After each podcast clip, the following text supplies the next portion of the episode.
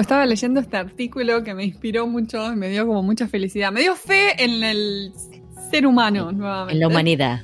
en la humanidad. Es un momento para encontrar cosas que te den fe en la humanidad.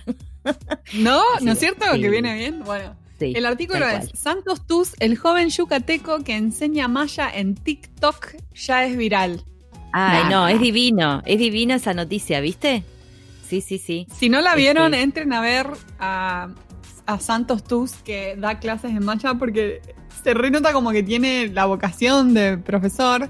Él cuenta en el artículo que él siempre había querido enseñar y como que con TikTok encontró la forma porque veía que había gente que enseñaba inglés, que enseñaba otros idiomas y se le dio por enseñar maya. Él aprendió maya a través de su abuela que le hablaba eh, siempre en maya y se le dio por enseñar maya. Y como siempre con internet, cuando empezó a hacerlo, alguna gente lo criticaba tenía algunos siempre hay haters listos para ¿No es cierto? Le decían, ¿para qué, ¿para qué enseña Maya? Que mejor hablar inglés, que el Maya no sirve para nada, bla, bla, bla. Y que eso lo hizo sentir muy mal. Corazón roto acá.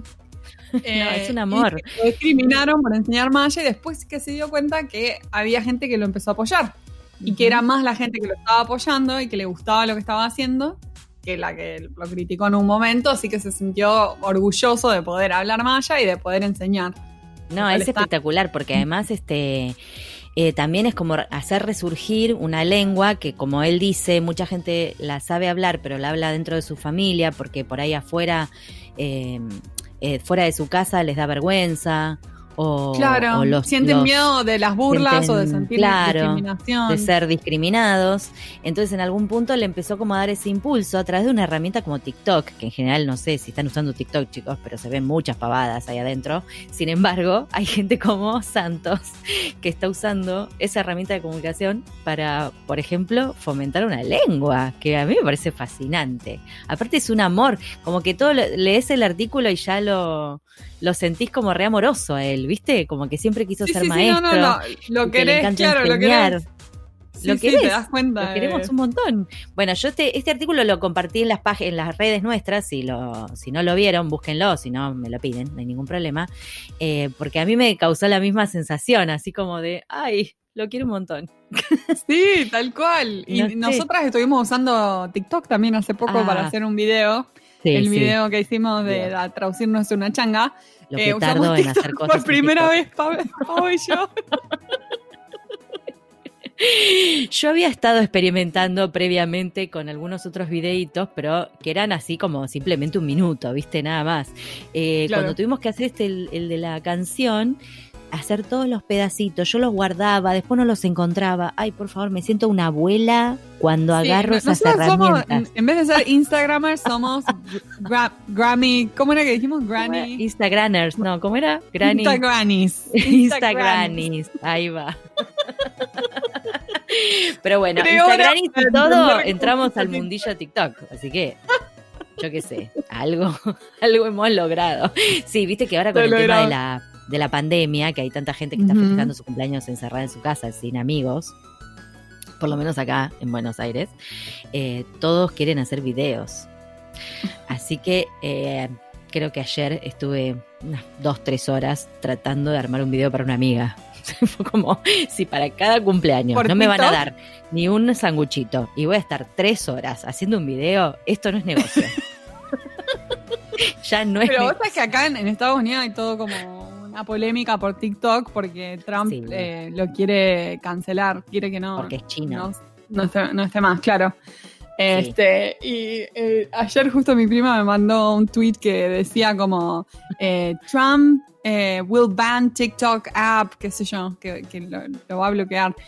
Y decía, y abajo había un comentario que decía, uy, ahora va a perder el voto de los, de los chicos de 13 años. Y abajo el, el, organismo le contesta, no, los niños de 13 años no pueden votar, son a partir de 18 años. Me da risa cuando, cuando alguien hace un chiste y como la otra persona se lo toma en serio. Y después abajo había otro comentario que decía... Sí, la gente que no entiende sorprendería, te sorprendería la cantidad de, de, gente que vota, que tiene la que vota Trump, que tiene la mentalidad de un niño de 13 años. Trump mismo tiene 74, pero la 7 es silenciosa. Muy bueno, muy bueno. No, que, sí, yo, yo, leí eso y sí, todo porque es con su guerra con China, ¿no? Este, pero viste que qué loco, porque con el coronavirus el TikTok también se hizo como más famoso. O sea, existe de antes. Pero parece que como que los chinos nos hubiesen este acaparado de repente y el pobre Trump no sabe qué hacer ya. Ya no sabe y bueno, ahora, ahora parece que Microsoft, tomar. Microsoft lo quiere comprar, entonces bueno, si ¿Ah, lo compra Microsoft, bueno, pero se quiere, se quiere llevar un, un, un cut de la transacción Trump. no, no, eh, Donald, no nos cortes el, el pantuflas, ¿eh? estamos simplemente comentando, no tenemos nada que ver. Nos, van a, nos van a, censurar, nos van a censurar el karaoke de traducirnos una changa que hicimos por TikTok. No, todo mal. Que yo me, que yo creo, quiero creer que ya a esta altura todos lo vieron, ¿no? O sea, me imagino. Y si no, por favor, van y chequean nuestros videos porque eh, fue nuestra gran creación del 2020, me parece. y saltamos de un tema al otro. La verdad que estamos, o sea, como, estamos como reloaded con la capacidad para, empezar con una cosa y terminar en otra manera. Medio TikTok. TikTok no es así, que sale un video y entra el otro. ah, eso te iba a decir. ¿Sabes lo que me encanta de TikTok? La variedad, primero. Más allá de que hay cosas que me parecen re bobas y no me gustan, o la gente le pone la música así como muy a full y de repente el teléfono, viste, suena una música muy, muy fuerte. Pero está buenísimo porque tiene, mm, porque si a vos te, interesa un tema en particular, te aparecen más de esos temas. Entonces, suponete, no mm. sé, si te copa ver cómo se cocina asado, tenés 200 mil millones de videos para cocinar asado. Qué loco. Tenés clases de astrología. Tenés, este, bueno, este chico que da clases de idiomas. Es maravilloso. Como un repositorio de cosas, no son las pavadas que, que las Instagramis hicimos hace poco. hay cosas re interesantes. Hay cosas buenas. Hay cosas buenas. Hay cosas que están buenas. También hay mucha basura igual. Hay que, los pongo privados, ¿no? O sea que no. Sí, sí. Los, los míos están privados para no cagarle la vida a nadie. escúchame. bueno, antes de que Trump nos censure, queremos eh, presentar a nuestra próxima invitada. Sí, hay una invitada increíble. A mí me encantó esta entrevista, me encantó el tema, me parece fascinante. Podríamos haber seguido hablando mucho más también, porque debe haber como más aristas al respecto. Sí. Este, pero la verdad que sí, estuvo muy bueno. Así que vamos con la entrevista a Tamara Dayub. Allá vamos.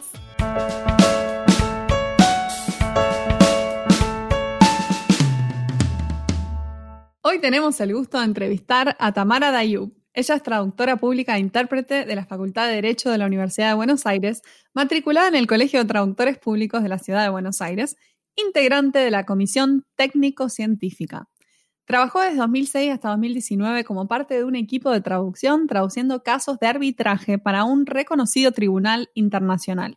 En 2012 creó su propia empresa de traducciones y trabaja principalmente en el ámbito de las fuerzas de seguridad y de energía nuclear, lo cual incluye cuestiones de seguridad física, seguridad radiológica y salvaguardias en todas las etapas del ciclo de combustible nuclear para entidades nacionales de Argentina e internacionales. Bienvenida Tamara en pantuflas. Bienvenida. Muchas gracias, chicas. Muchas gracias por, eh, por, juntarte a charlar con nosotras. Este, la verdad que es un placer, está buenísimo el, tema, nos nos re gustó como de repente, viste, fue como, wow, energía nuclear, viste esa cosa que uno no, no sabe nada, la verdad. No, no solo lo que nos cuenta Netflix. Exacto, claro. Solo después de ver de Chernobyl uno está obsesionado. O sea, ay, qué feo. Sí, pero es como que siempre te da como esa cosita, ¿no? De hecho, eh, tengo una amiga que salió con un ingeniero nuclear una época, les cuento. Y el señor este como que era como muy serio, ¿no? Y siempre nos daba como cosa preguntarle cosas. como que por las dudas no vaya a ser que explote algo en algún lado. Bueno, este, bienvenida, es un placer tenerte. Estás en Buenos Aires vos, ¿no? ¿También? Sí, estoy en Buenos ah, Aires. Hoy tenemos dos Buenos Aires y una Milwaukee. Tenemos un triangulito medio, medio raro. No sé, ¿en Capital estás? Sí, estoy en Capital, eh, con la COVID acá encerrada. Todos copa, tan, tan copante todo, sí, lo que estamos viviendo. O sea que estás de pantuflas, porque es un, fresquete tremendo hoy en Buenos Aires. Sí, sí, sí. me gusta, me gusta que estés en pantuflas. Sí, perfecto. Bueno, entonces podemos proseguir con la, entrevista porque ya cumpliste el requisito principal. Las pantuflas. Perfecto. Bien. Podemos dar paso a la primera. Sí, por supuesto, claro, es como tener una, una, clave de entrada a la fiesta, ¿viste? No tener las pantuflas medio como que, mmm, no pasás. mentira, mentira. bueno, contanos un poco cómo llegaste a especializarte en energía nuclear eh, después de tantos años que estuviste más dedicada al derecho, porque estuviste como 13 años trabajando exclusivamente con arbitraje, ¿no? Como dice tu bio. ¿Cómo llegó la energía nuclear a tu vida? Fue toda una gran casualidad, como suele serlo, porque realmente que cuando uno habla con otros traductores, otros intérpretes, creo que siempre surge esta frase de la especialización me eligió. Sí, eh, total. Que no fue al revés. Porque mm, yo cuando empecé la carrera quería estudiar algo que tuviera inglés porque me apasionaba el idioma y quería estudiar en la UBA porque eran mis posibilidades y caí en traductorado público y me fui enterando lo que era y por suerte me enamoré, me, me encantó. Menos mal. Sí, sí, en el segundo año, imagínate, si no, bueno, ¿cómo explicar ese, Terminaba jardinera. Sí, claro. Em, bueno, y que ahí conocí una de mis profesoras que fue mentora durante todo el periodo de arbitraje, fue mi gran primer amor. Eh, y sí, sí, realmente se puso la 10 y me, dio bastante tough love, como se dice, para, para entrenarme y prepararme. Fueron casi, sí, 10 años eh, non-stop de, de, traducción de arbitraje, eh, pero que, hoy si pudiera y tuviera tiempo físico seguiría trabajando las dos cosas, pero la verdad es que creo que no se podrían hacer ambas sin enfermarse, así que mejor no. Eh, pero fue difícil la decisión de dejarlo porque realmente cuando uno es ñoño, cada caso era la vida, ¿viste? Era, uh, mira este memorial, esta, esta parte gana, no sé ni para qué va a presentar la contestación. Mucha pasión sobre algo que es como wow, ¿no? Sí, sí. Te tiene que gustar un montón. Después le presentaba la contraparte y decías, ah, no, pará, gana esta parte. Pero bueno, en el medio me, eh, convocaron de una empresa eh, que estaba trabajando en el puerto haciendo una obra para ir como acompañante para interpretar en el campo y me animé, la verdad que me di cuenta ahí que tenía algo muy kamikaze adentro, que me gustaba. Te mandaste, me, me generaba adrenalina y dije, bueno, dale. Y creo que fue la mejor forma de empezar, porque uno empieza con eh, lo más básico y lo vas aprendiendo y después, eh, a medida que avanzaba el proyecto, me fui enterando de que era para controlar eh, las importaciones y exportaciones por las dudas de que hubiera contrabando, porque hay muchas iniciativas respecto a la seguridad a nivel internacional, para que no hubiera nada de contrabando nuclear o radiactivo. Mm, claro porque todo después recae bajo una organización que es eh, la Autoridad Regulatoria Nuclear, que tiene que controlar si hay algo que ingresa, cuál es su uso, quién es el licenciatario que em, va a ejercer el control de esa fuente, entonces nada puede pasar desapercibido. Y a medida que pasaban los meses y yo seguía trabajando en el puerto, eh, empezaron a darse trabajos transversales, ¿no? en todas las áreas paralelas de lo nuclear, porque seguían surgiendo más iniciativas de seguridad, por ejemplo, eh, más allá del control de contrabando, la forénsica nuclear, que es qué haces cuando llega una fuente y no sabes cuál es su origen porque cayó fuera de control regulatorio. Entonces se, analiza esa fuente, hay varias técnicas como, no sé, la espectrometría de masa y decís, bueno, tengo que decir esto rápido, ¿cómo hago? Tienes que hacer ejercicios con la lengua tipo media hora antes para decir espectrometría de masa. Bueno, me salió, me salió. Graciela Borges, antes de salir, ah, es ah. estirando todo.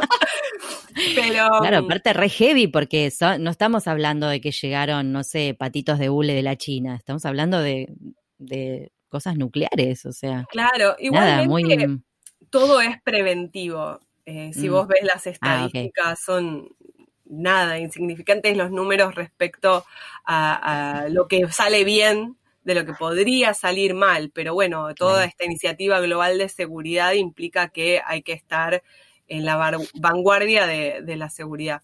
Eh, y después, bueno, surgieron otras áreas como la de seguridad física, cuando se, entrenan y capacitan a las fuerzas para eh, algunos establecimientos que hacen uso de este material, como puede ser un reactor nuclear.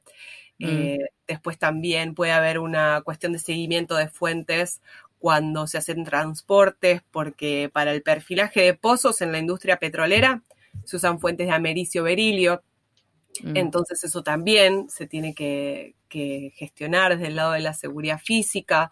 Después está la seguridad radiológica que, también se menciona, que es eh, la protección no del elemento, sino del personal que lo utiliza y capacitar a, toda la gente en eso que igualmente Argentina es bastante pionera y, líder en la región latinoamericana en lo nuclear.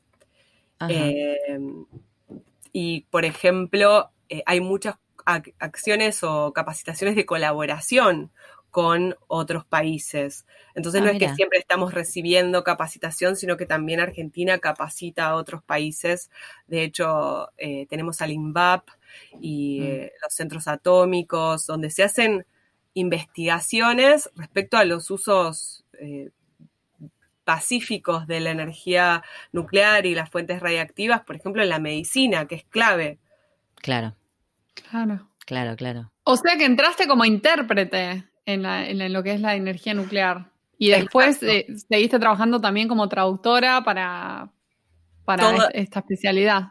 Claro, toda la, por ejemplo, legislación de algunos países que tienen reactores o que tienen eh, planes de seguridad para, para, todo eso, requieren la traducción al inglés, a veces las capacitaciones requieren la traducción al español.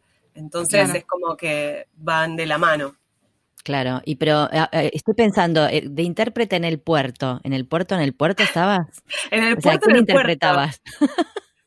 y interpretaba, por ejemplo, entre los ingenieros o, los científicos que venían de los ah. laboratorios Los Álamos a calibrar algún equipo y los obreros o el personal del puerto. claro. Muy divertido porque te tenés que emponchar toda, abrigar para ir en, en invierno. sí.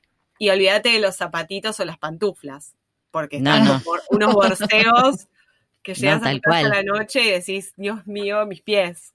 El glamour lo dejas en casa, porque si no morís ahí. Aparte, me imagino que, digo, entre tanta gente, tantas o sea, te tenés que estar moviendo, ¿no? Con, unos, con otros, digo. Sí, además es eh, zona primaria el, puerto, no permiten circulación de vehículos particulares. Claro. Todo grúas y eso, entonces tenés que caminarlo mm. de punta a punta. Y me enteré que el puerto de Buenos Aires es bastante grande. Claro. Eh, es como que a simple vista parece, pero después cuando uno lo tiene que caminar debe ser otra cosa. interminable. Y no te olvides una llave en la otra punta y tener que ir a buscarla de vuelta porque Ay, no, yo, ahí muero, ¿eh? Yo ahí muero, que me vivo olvidando las cosas en los lugares, dejo el celular apoyado en cualquier lado. No, no, yo muero. sí, un papelito, me lo quería tatuar en la mano, no olvidar. Llaves. la veía a Tamara con las cosas colgadas, viste, de la muñeca, cosa de no olvidarse nada. Tamara, ¿y qué particularidades tiene, digamos, este rubro industria, además de lo que estabas contando? Eh, por ejemplo, en cuanto a la traducción, eh, ¿qué tipos de documentos se traducen? Algo contaste también, pero em, ¿qué tipo de, ¿con qué tipo de clientes trabajás? Si son eh, agentes del, del, puerto directamente o son los que exportan o los que importan. Y también si hay alguna normativa a seguir para las traducciones. Cualquier cosa que nos quieras contar, porque para nosotras es todo nuevo esto. Contanos todo, no sabemos nada, lo que nos cuentan nosotros te creemos, ¿eh? bueno, cosa que nos editamos algunas cosas, pero les Si el hombre nuclear existe, contanos también. Claro, bueno, no. pero se pueden dar algunas cuestiones como por ejemplo que eh, a veces se disparaban todos los detectores en el puerto porque ah. pasaba algún empleado que se había hecho algún tratamiento oncológico. Y como oh, queda el residuo radiactivo, se disparaban porque necesitaban alguna radiación gamma y decías, no, que te está contrabandeando algo. No, no, pobre, se había hecho el tratamiento. Por lo cual, razón. Después te enterás eh, que es muy importante seguir esas indicaciones de los médicos respecto a si recibís un tratamiento, eh, no convivir con nadie los dos días siguientes y eh, es bastante mm. importante. Pero bueno, en cuanto a las particularidades, yo creo que es bastante transversal. Em, es muy difícil decir estoy especializado en energía nuclear, como creo que igual es difícil decirlo en cualquier ámbito, porque uno dice estoy especializado en lo legal. Bueno, ¿pero en qué? En sucesiones, en derecho real. Em, y eh, tiene este factor que es bastante confidencial, el, trabajo o lo que se traduce o se interpreta, y que eh, tiene ese factor tabú para la sociedad, ¿no? Que a veces decís, interpreto en el ámbito nuclear y piensan que estás en Dark eh, entrando en un Sí, sí, sí, da un poquito de como miedo. Es así, posta, ¿eh? A, uno, o te imaginamos a vos llena de, radiación, no sé. Claro, como que pero, ese es un tema que a uno siempre le da como, como cosa, qué sé yo. Eh, lo que más que nada se puede llegar a traducir es eh, lineamientos, guías de aplicación, regulación, estándares, algunos manuales para los, equipos, este, puede llegar a haber mucho de medicina nuclear, de los mm. elementos, de protocolos, eh, también hay de, seguridad ambiental, cómo hacer la disposición final de los elementos ya utilizados cuando llegan al final de su vida útil. Hay mm. bastante, o sea, y mencionando eso que ustedes decían en el puerto, es quizás lo mínimo, porque aduana eh, se encarga de todo lo que son los papeles de importación, exportación, manifiestos, pero en general después tenés toda la parte de la autoridad regulatoria nuclear que establece cómo se hace ese control regulatorio del licenciatario que recibe la fuente para utilizarla. Así que mm, es bastante amplio el abanico. Y en, términos de cuál sería la referencia, por lo menos lo que yo más utilizo es eh, del organismo el Organismo Internacional de Energía Atómica, es que es uno de los órganos de la ONU, de las agencias, eh, y ellos tienen muchísimas publicaciones en los seis idiomas oficiales. Después puede uno adherir o no con gusto a lo que ponen, porque a veces te encontrás con algunas palabras que decís, no, no, esto no es así. Esto acá no lo pongo. Pero si los especialistas lo dicen, es mejor saberlo porque Después, si no, afecta tu producto, si vos te tomas la libertad de hacer algunos cambios. Sí, más que nada porque ellos manejan la jerga y en definitiva medio como que también uno se acomoda a eso, ¿no? Sí, la parte terminológica.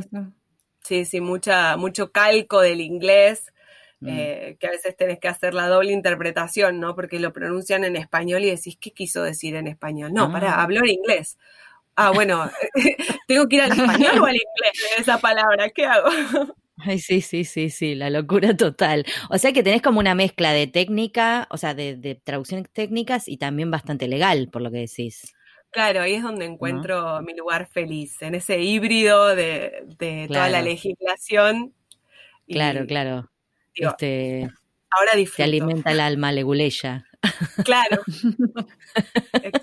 y sí, claro, tal cual, con todo. O sea, es cierto, es amplísimo. Ahora que lo decís, no lo había pensado lo de la eh, medicina nuclear, a pesar de que conozco gente que, ha hecho esos tratamientos, y no lo pensás en una primera instancia, por ejemplo, que está ligado a la medicina.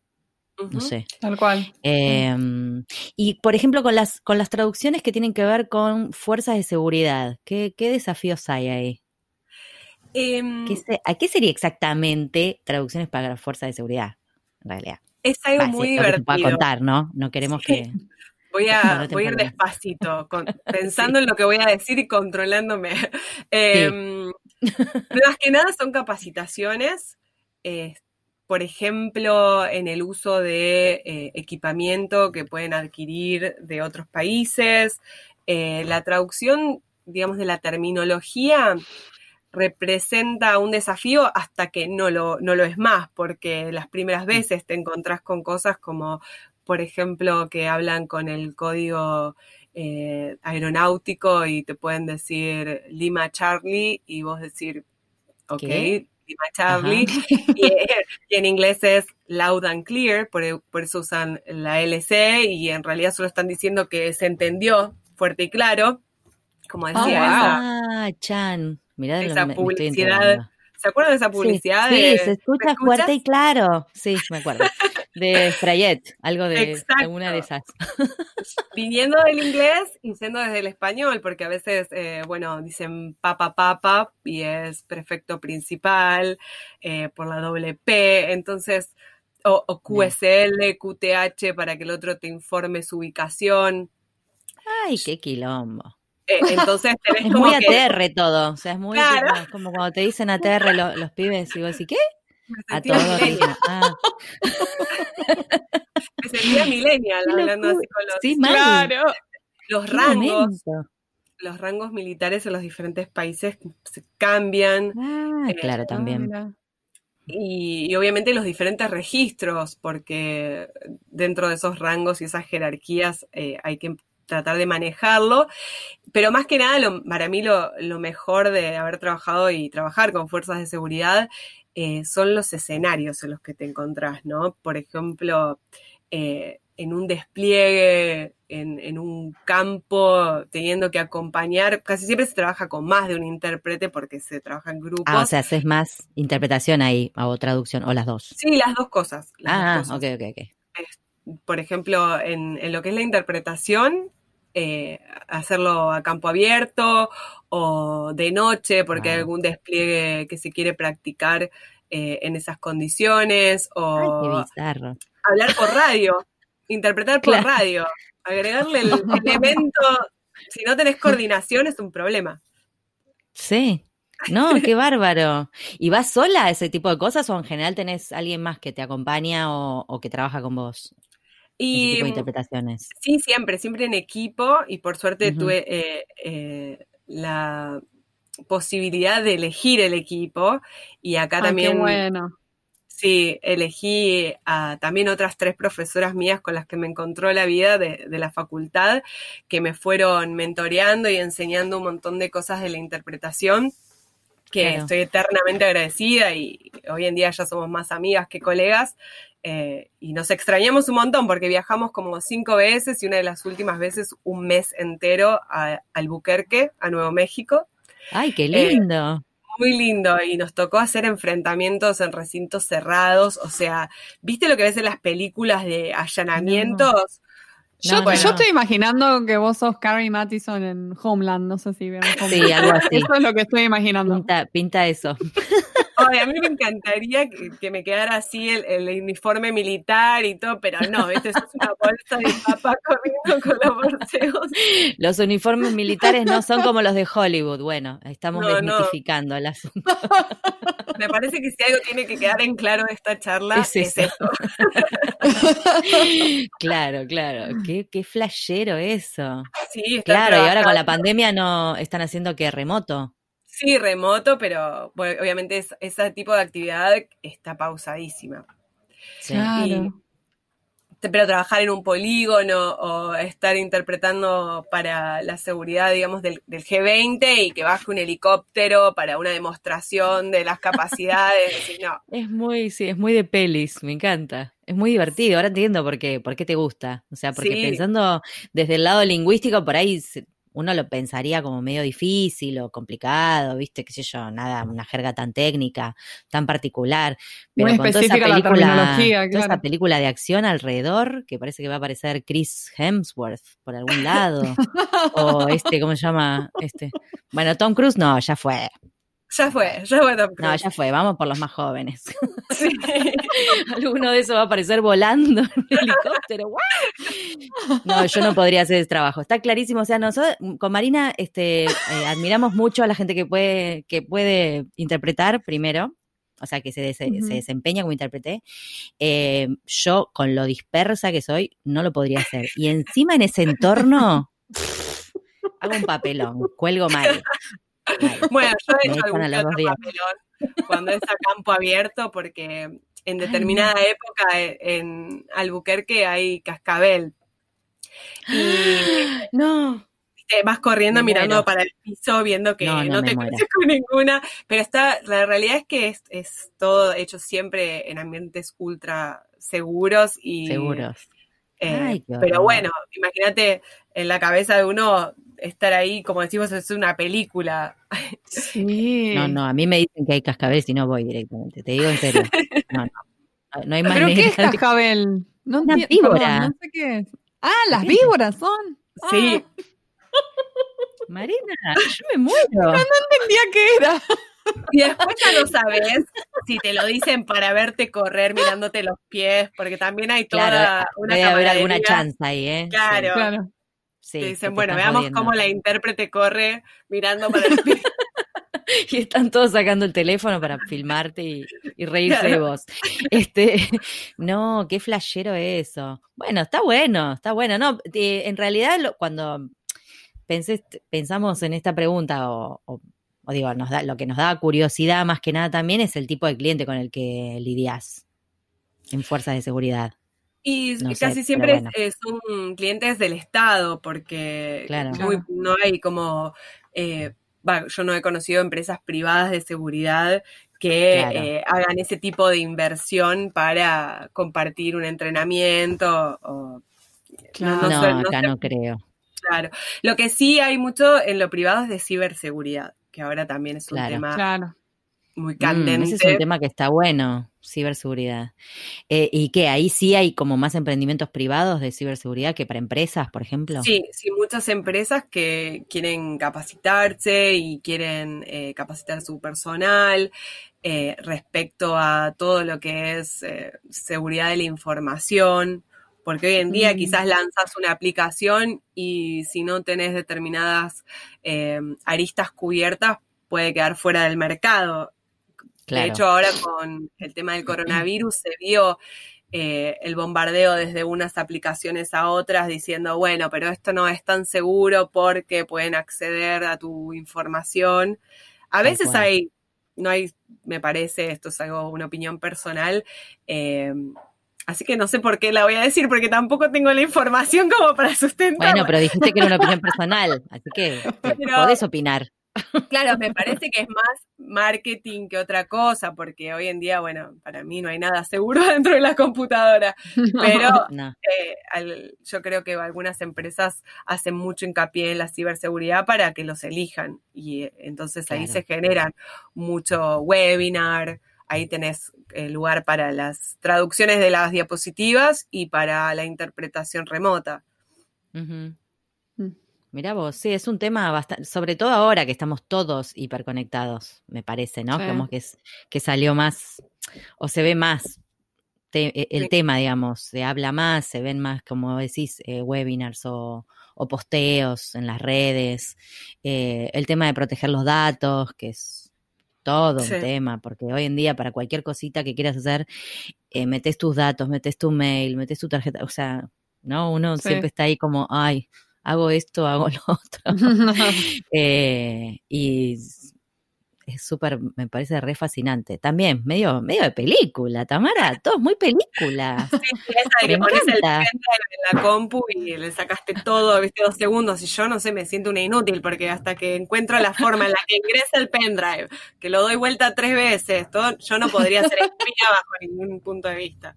No, a mí, a mí me causa un poco de gracia cuando me dicen, viste, que tape la camarita, ¿no? Viste que hay gente que le pone una cinta a su cámara web. Yo digo, el que me espía a mí se pega un embole, querido, porque estoy 15 horas traduciendo, con cara de muerta, los ojos hundidos. O sea, que no me van a mirar. Chicos, no, no hay nada interesante acá. A mí no hay nada para ver. No, un envío sorpresa de tapaojeras me puede llegar. Como... sí, no, claro, no, claro, tal cual. Te, te mandan un masajista para hacerte un favor. No, olvídate, olvídate. O si no, sería la terrorista más aburrida del planeta. No sé, no sé. No sé, no sé, no, no. No, no creo que haga falta, qué sé yo.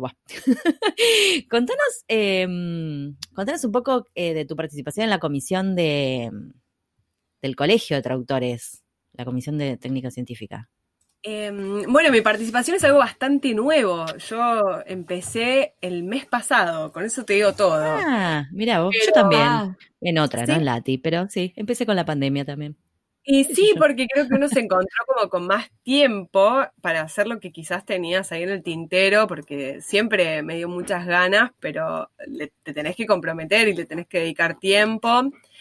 Eh, yo la verdad es que lo disfruto mucho, las pocas reuniones que tuvimos eh, desde que yo empecé, porque ellos obviamente se, venían reuniendo siempre con regularidad, eh, me parece que es un lugar para generar cosas en común, interesantes, se aprende mucho de los colegas, mm. tenés colegas con diferentes años de experiencia en diferentes áreas de lo tecnológico, entonces vas abriendo puertas en tu cabeza, ¿no? Pensando, ah, mira, esto es eh, un lugar en el cual eh, puedo expandir un poco y, bueno, eh, realmente me, me, está gustando mucho y tenemos una actividad ahora planificada para el 16 de septiembre. No sé si se puede pasar el chivo acá, se puede. Of course. Después, si querés, nos mandás el flyer también, porque yo comparto los flyers. Así que.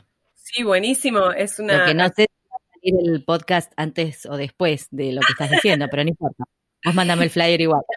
Bueno, dale, la estamos organizando con, otra de, las integrantes, pero obviamente la organiza la comisión en general. Es una jornada que, en la cual se van a abordar temas como eh, la geología y la remediación ambiental o, el impacto ambiental y eh, también la minería de litio. Así que, eh, bueno, yo creo que es bastante interesante, sí. Yo tengo algo de experiencia en minería a cielo abierto, en la parte de remediación por el tema de que acá se hacía extracción de uranio en Argentina, creo que hasta los 70 se hizo y quedan minas legado que hay que remediar.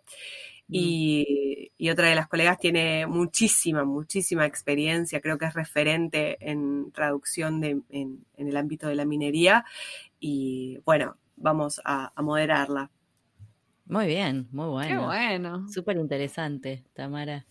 Eh, bueno, ya sabrás que hacemos una pregunta final, que no es fácil. no es nada fácil. Es una intrépida igual, así que creo que vas a poder. Eh, y le paso la palabra a Marina. Bueno, nuestra pregunta final es, si pudieras volver el tiempo atrás a cuando recién comenzaste tu carrera como traductora e intérprete, ¿qué consejo profesional te darías? Ir más a clase. Ah. ¿Qué pasó? Se rateaba, Tamara se rateaba. No. no, me cuesta mucho la mañana, me anotaba en cursos a la mañana, ¿viste? Me tendría que haber conocido un poco mejor en esa época para decir, bueno, ¿por qué no cursas más a la noche? Eh, estás más despierta, tomar más café, quizás. Em, no, yo creo que em, me daría el consejo de es, muy personal, de, mm.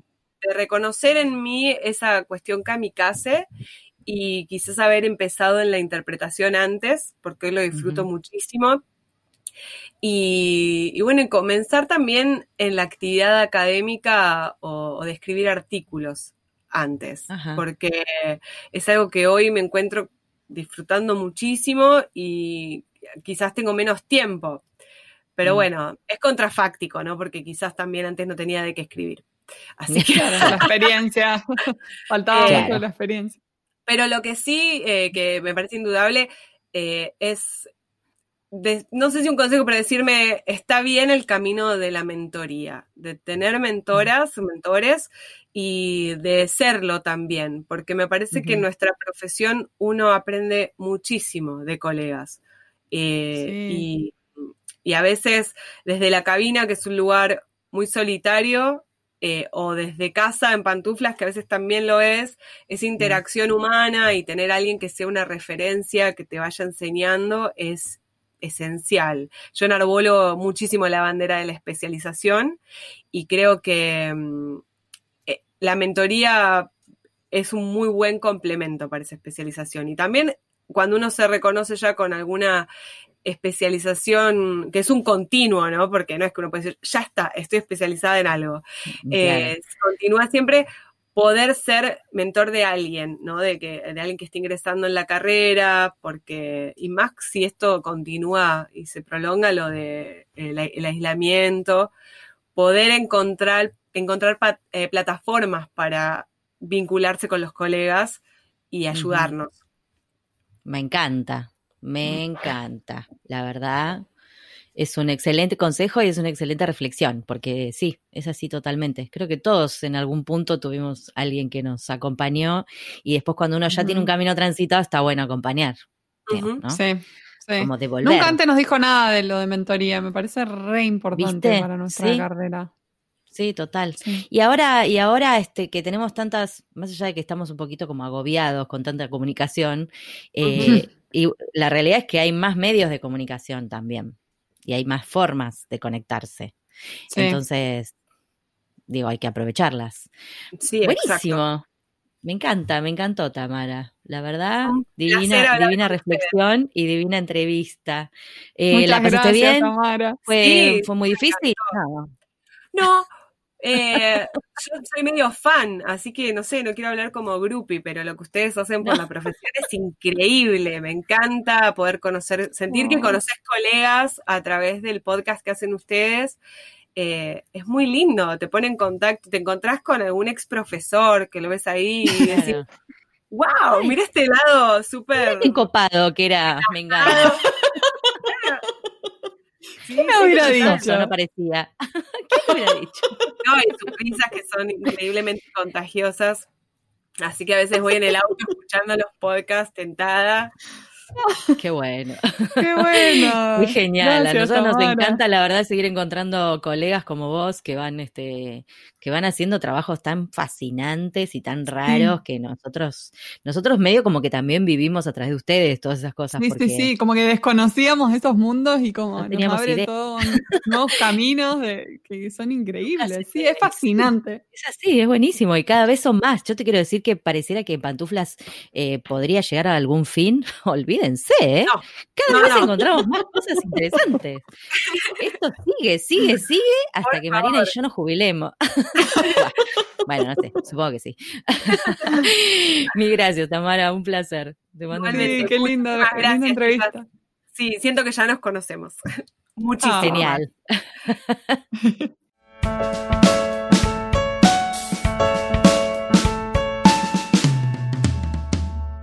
Este fue un nuevo episodio de En Pantuflas, patrocinado por nuestro amigo fiel, MemoQ. Si sos tan fan de MemoQ como nosotras, aprovecha el 45% de descuento exclusivo para podcast escuchas. Anota este código, CAM-pantuflas45.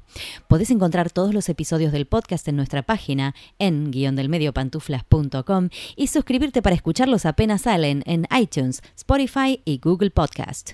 Prohibí sorpresión, en la Argentina, en Los Ángeles, Marín, Buenos Aires, pantuflas al virus.